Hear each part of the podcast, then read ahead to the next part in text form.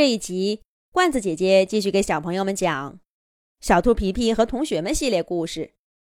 谁见过外星动物的第十四集？我也不知道为什么会说那么一句。我见过外星动物，我以为，我以为他们不会相信的。小莫的日记里，终于提到了外星动物。大家伙儿跟着小兔皮皮的声音，一行一行的读下去了。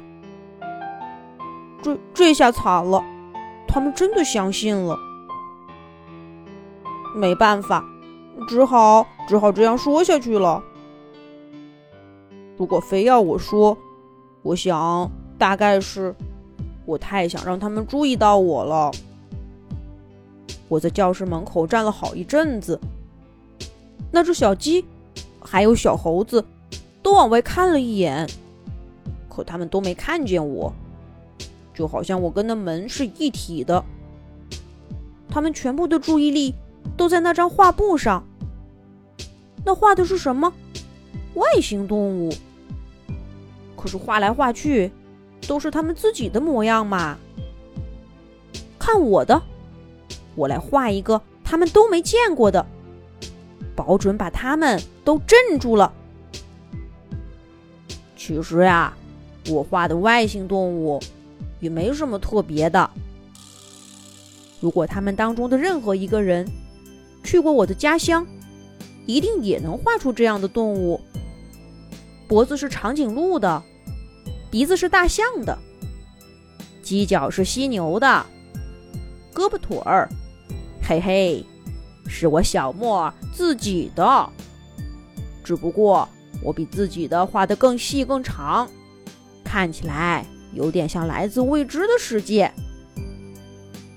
我刚上去画的时候紧张死了，胳膊都是抖的，也不知道他们看出来没有。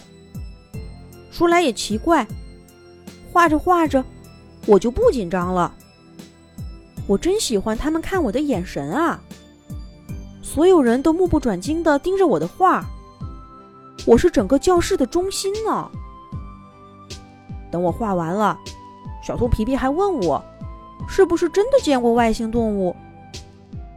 没等我回答，小刺猬果果就先说：“要是没见过，哪能画得这么像呢？”我真庆幸，我告诉了同学们，我见过外星动物。如果那一天，我只是规规矩矩的介绍自己，或者说上一句“我来画个外星动物试试”，我敢打赌，我到现在也只不过是个不起眼的插班生。有许多同学都没跟我说过话呢。但这一切并没有发生，虽然大家都瞒着家长和老师。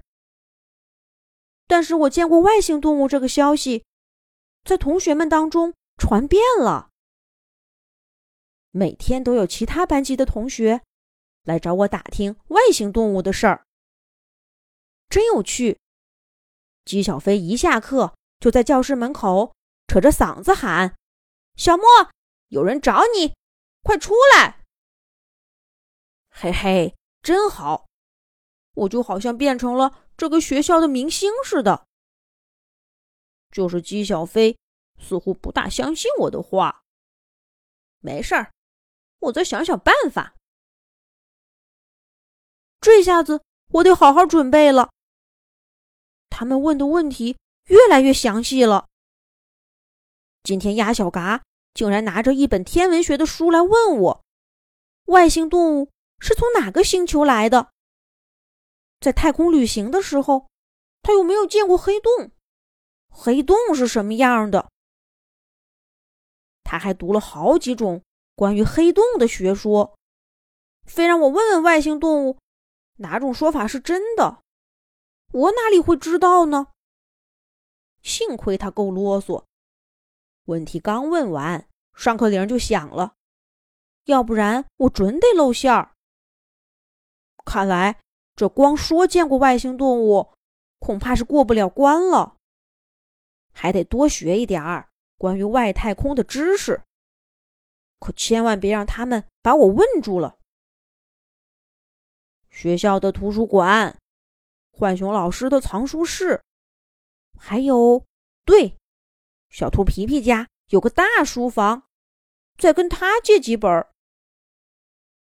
太空里缺乏引力，坐在飞船里的动物会漂浮在半空，无法落到地面。这个得记住。飞船的速度不能大于光速，因为这是不可能的。这个也不能忘。还有还有，飞船操作指南。嗯，这本科幻小说真不错。不过我得把这书藏起来，不能还了。他们听我讲就够了。就这样，马来貘小莫在日记中勾勒着自己跟外星动物的精彩故事。在这本图文并茂的日记当中，小莫详细写了他跟外星动物是怎样相识、怎样一起玩耍，又成为好朋友的全部过程。这下子。大家知道了真相。原来这些故事都是小莫编出来的。可是大家却又沉默了。